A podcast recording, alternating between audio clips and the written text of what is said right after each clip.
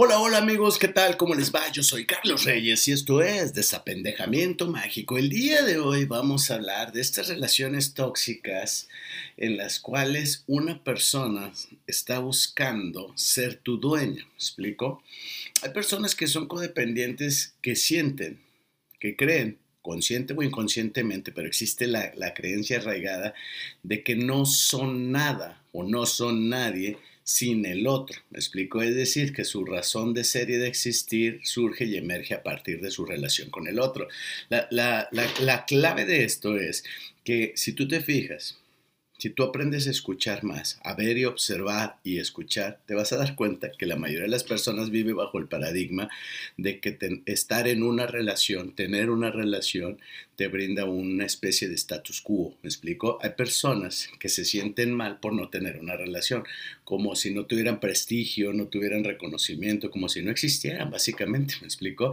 Entonces es porque te han engañado y te han vendido la idea de que estar en una relación te da estatus, me explico, es, como, y para quienes no fueron a la escuela, o quienes fueron a la UAC, como yo, este, a la Universidad Autónoma de Coahuila, como yo, este, lo que significa es como si te diera, como si fueras alguien en la existencia si tienes pareja. Es decir, si estás casado, si tienes una familia, si tienes una casa propia, si tienes un, o sea, como que esto te da un cierto estatus, como que fueras este miembro de un club social, tipo el Campestre Torreón, ¿no? O sea, como de, ah, güey, ese güey este, tiene membresía en San Isidro, en el Campestre, güey, o en algún lugar así, ¿no? Montebello, güey, qué sé yo. Entonces, es como si te, y si no lo tuvieras, es como de ir a pobrecillo, güey, estás soltero, familia, tiene casa, güey. O sea, pobrecillo, pero pobrecillo, ¿por qué, güey? O sea, ¿me explico? Ahora, cuídate mucho. Esto lo estaba platicando hace poco con, con, una, con una conocida mía. Me decía, cuídate mucho mamacita, no es tan complicado, porque me decía, es que soy muy pendeja para escoger. Le digo, es que el problema no es que uno sea pendejo para escoger, lo que pasa es que uno obviamente tiene deliciosos gustos tóxicos por personas rotas, ¿no? y sí te puedo entender, o sea, lo que hace más daño, como los tacos de tripa, la Coca-Cola, güey, la cocaína, güey, o sea, se antoja más, güey, o sea, y estoy de acuerdo, güey, ¿no?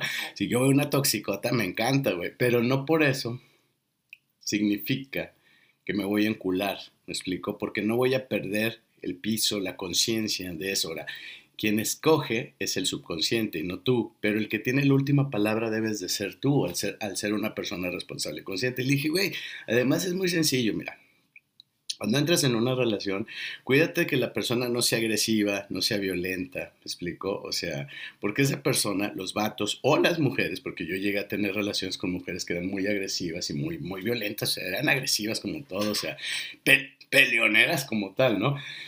Y esas personas, esas cabronas y esos cabrones suelen estarle dando la vuelta a la tortilla para, para intentan hacerte sentir culpable a ti y de alguna manera se salen con la suya. Entonces, una persona que tiene mal carácter, mal, mal genio, güey, detéctalo desde el principio, le decía a mi, a mi amiga, detéctalo desde el principio y no te relaciones con esas personas, ¿me explico? Ahora, hay unas que parecen no, que no, ¿verdad? como tipo mosquita muerta o, hombres que son bonachones, pero son pasivos agresivos, ¿me explico? Que parece que no, pero también son muy jodedores y siempre te están intentando culpar de todo, ¿me explico? Una persona más consciente no te va a culpar, o sea, se va a ser responsable de su parte, de su participación, y, sabe que en una relación va a haber dos, pero estas personas que eh, veladamente, calladamente, silenciosamente, dan a entender que es tu culpa todo lo que sucede y todo lo que sale mal en la relación, de inmediato vete para el otro lado, ¿no? Si una persona no tiene la ecuanimidad para mantener el equilibrio en situaciones de estrés, para el otro lado, ¿me explico? Si cuando no tiene dinero se pone de malas para el otro lado, ¿me explico? O sea, si cuando, no sé, se enfrenta a cualquier situación complicada, no tiene la interés, el equilibrio emocional, mental, espiritual para no perder y no cambiar, eh, no perder la calma, la ecuanimidad y el equilibrio y no cambiar, significa que esa persona ni siquiera es dueña de sí misma, de, no controla sus impulsos y entonces es una persona con la cual va a ser muy complicado relacionarse. Es una persona que suele estar peleada consigo mismo y con el mundo. Ahora, hay muchas personas que me preguntan, por ejemplo, este video lo titulé Todo romanticismo es ilusión, ¿me explico? Dice, ¿por qué? Dice que soy muy antirromántico. lo que no soy antirromántico y quiero explicar esto, no tengo por qué, pero quiero, esa, voluntariamente deseo explicar cuál es mi postura con el romanticismo. No tengo nada en contra del romanticismo, o sea, yo escribo poesía, güey, o sea, dime qué puede haber más romántico que el poeta, güey, o sea, y yo básicamente, digo, soy maestro de la realidad, soy chef, soy, soy tanatólogo, o sea, soy tarólogo, o sea, soy deportista, soy muchas cosas, tengo muchas máscaras, me explico, cumplo muchos roles porque tengo muchas habilidades, porque obviamente soy un ser superior. tengo un excelente sentido del humor y demás, ¿no? Y cocino rico, lavo trastes, o sea, soy chingón, güey. Además, soy bebedor, congelador, o sea, tengo distintas variantes, tengo para todo, ¿no? Entonces, este. No estoy en contra del romanticismo, de lo que estoy en contra es de la ilusión. ¿Me explico? Entonces son dos cosas. O sea, yo nomás te digo, o sea, yo soy romántico y puedo ser romántico, solo que no soy romántico en el sentido de, de creerme y casarme eh, con el romanticismo como tal. ¿Me explico? Es que hay personas. El otro día platicaba con otra chava digo con muchas chavas, como se podrán dar cuenta, porque pues bueno, soy un ente sociable, ¿no? y una figura pública. Entonces me decía, pero es que a mí sí me gusta mucho el romanticismo. Y le digo, el problema no es que te guste o no te guste. El problema es que a ti te enamoran con detalles románticos y luego te enculas, me explico. Pero yo puedo no sentir amor, nada de amor, nada más quiero tu culo, nada más te quiero sodomizar, por ejemplo, te quiero utilizar sexualmente. no es mi caso, pero digamos que puedo hacerlo y tener detalles románticos contigo y hacer promesas románticas este, y entrarle a la romantización, ¿me explico? Eh, ¿Por qué? Porque es una ilusión que produce un efecto en la otra persona, ¿sí? Entonces, si tú te vas a encular porque el vato en cuestión tiene detalles románticos, le decía yo a esta, a esta criatura este, dejada de la mano de Dios, este, pues te van a ver la cara de estúpida todo el tiempo, me explico, porque el hombre es especialista en tener esos detalles románticos cuando lo que quiere es tu culo, ¿me explico? Entonces, eh, yo estoy más a favor de la verdad, ¿me explico? Entonces, no estoy en contra del romanticismo, estoy en contra de que te cases por detalles románticos o que te encules por detalles románticos, porque finalmente todo cortejo y todo romanticismo, toda promesa es una ilusión y no es verdad, me explico, o sea, no es como tal. Lo que realmente el acto el acto amoroso como de donarme las córneas o, un riñón, güey, hablaría de, por ejemplo, güey, te quiero tanto que soy capaz de sacrificar algo de mí por tu bienestar, ¿me explico?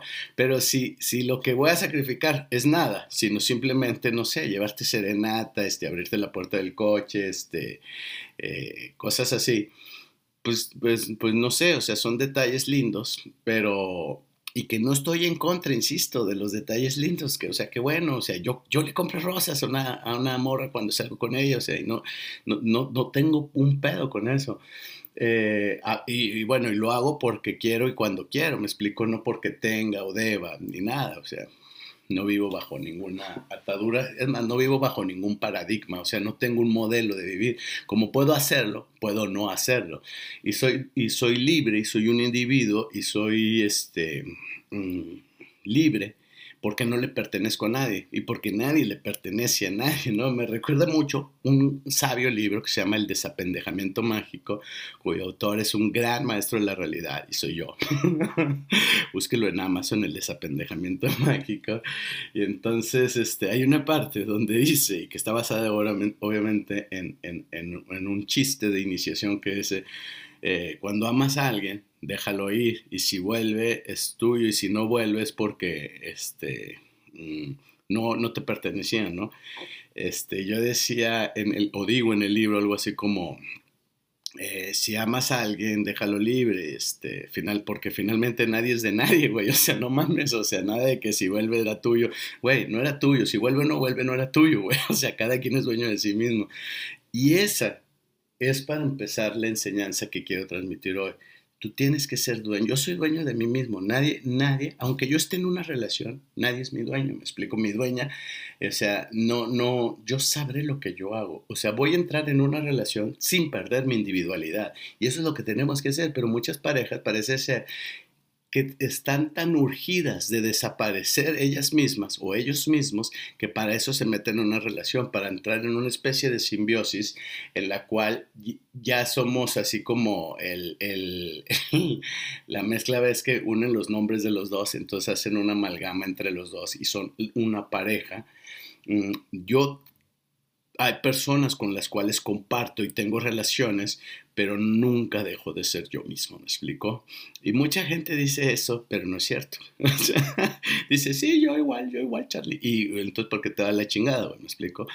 Te va de la chingada y sufres y por eso tienes miedo de volverte a relacionar, porque sabes que luego, luego creas apegos y te fundes y te fusionas y te olvidas de ti mismo.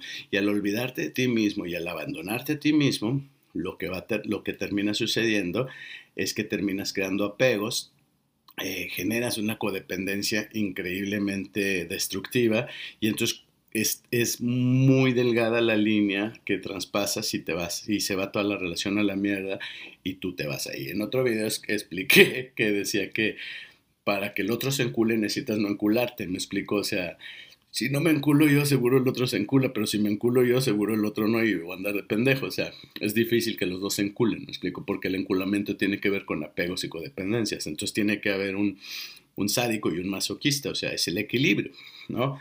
Eh, pero no es de lo que yo hablo, yo hablo de, de tener relaciones saludables donde ninguno pierda su individualidad y uno sepa, porque eso de mi novio, mi vato, mi morra, eso del mi, mi esposa, mi novia, ¿no? Este, yo recuerdo que en alguna relación, este, yo andaba con una chava que a la, que a la postre terminé casándome. Este, pero ella me decía, es que, ¿qué, ¿qué, voy a decir? Porque vivíamos juntos y decía, ¿qué voy a decir en el trabajo? O sea, ya vino por mí porque pasa por ella el trabajo. Cuando salí decía, ya vino mi novio, porque ellas, porque todos en el trabajo este, saben que, que vivo contigo y o sea, así como que, uy, qué pecado, ¿no? O sea, ya vino mi novio, mi prometido, porque pues no puedo decir que sea tu prometida, puesto que no me has pedido que me case contigo, ¿me explico? O sea, no puedo decir que mi esposo porque pues no estamos casados, aunque saben que vivimos juntos, ¿no?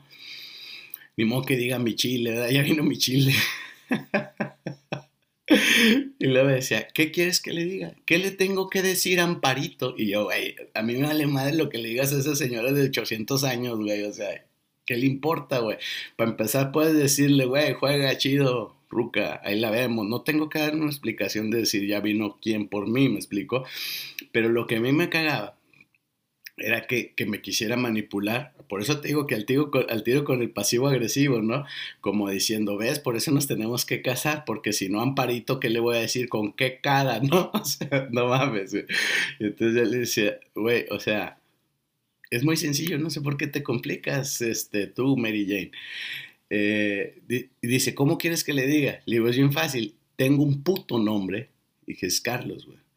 Tú puedes decirle, ya me voy, ya vino Carlos por mí, ¿Quién es Carlos? Que te valga pito, güey. un vato que me ando cogiendo, güey. Y ya, güey. O sea, no sé, güey. O sea, es más sencillo, güey. O sea, tenemos nombres. Es, los pronombres posesivos, este, mío, tuyo, ¿me explico? Eh, nuestro, está muy jodido, güey. O sea, porque es una esclavitud. Cuando dices mis hijos, güey, ya debes de decir los pinches culeros esos que, que mantengo, güey, y que ni me hacen caso, güey. Eh, y todos vamos a entender que son tus hijos, güey. Tenía una alumna en un taller de poesía que vivía con su vato y ella nunca decía mi novio, mi pareja, mi marido, mi esposo, mi vato, mi chile. No decía nada de eso, güey. O sea, me encantaba porque aparte que era un excelente poeta, decía el güey ese con el que vivo. O sea, como dos años después de taller nos enteramos que el vato se llamaba Mauricio, ¿no? Pero, pero siempre que se refería a él, decía, el, el güey ese que vive en mi casa, güey. Nunca decía Mauricio, siempre decía, el, el, vato es el güey ese que vive en mi casa, güey, un pedo así. Eso me parece increíble, güey. O sea, ¿por qué no tienes la libertad, güey, de expresarlo así? O sea, libérate de los mendigos paradigmas jodidos, ¿me explico? Y de las posesiones, porque eso de mi novio, mi novia, ahora, ya sé lo que van a pensar, van a decir, es que si no le pongo el pronombre posesivo, o sea, así como que el ganchillo, ¿no? El otro va a andar de pirujo porque va a decir, no soy tuyo, O sea, güey, la cosa es que sin el grillete quiera estar contigo. No que esté contigo por el grillete, me explico. O sea, es ilógico, Jane. O sea, nada más no seas cula. O, y vatos, no sean posesivos. O sea, la morra no es tuya, güey. O sea, no tiene que cumplir tus caprichos, güey. No te tiene que decir que este, a cada rato, no te tiene que estar ahí mamando el ego, güey. Así de, ay, es esto y lo otro, y te quiero mucho y te extraño. O sea, no, güey. O sea, el otro no es nuestro empleado no es nuestro esclavo, güey. Es un individuo que merece todo el puto maldito respeto. Y entre más saludable sea la, esa sana distancia, güey, que haya entre los dos y no hagan una simbiosis, güey, más saludable va a ser tu relación de pareja, se van a relacionar chido. O sea, si yo tengo una relación donde me da miedo decir algo porque la otra persona va a pensar algo, ¿no? O sea, se va a agüitar, se va a estresar, se va a paranoiquear, me va a regañar o algo así. Y entonces prefiero callarme, güey. Ahí es para el otro lado, güey. ¿Me explico?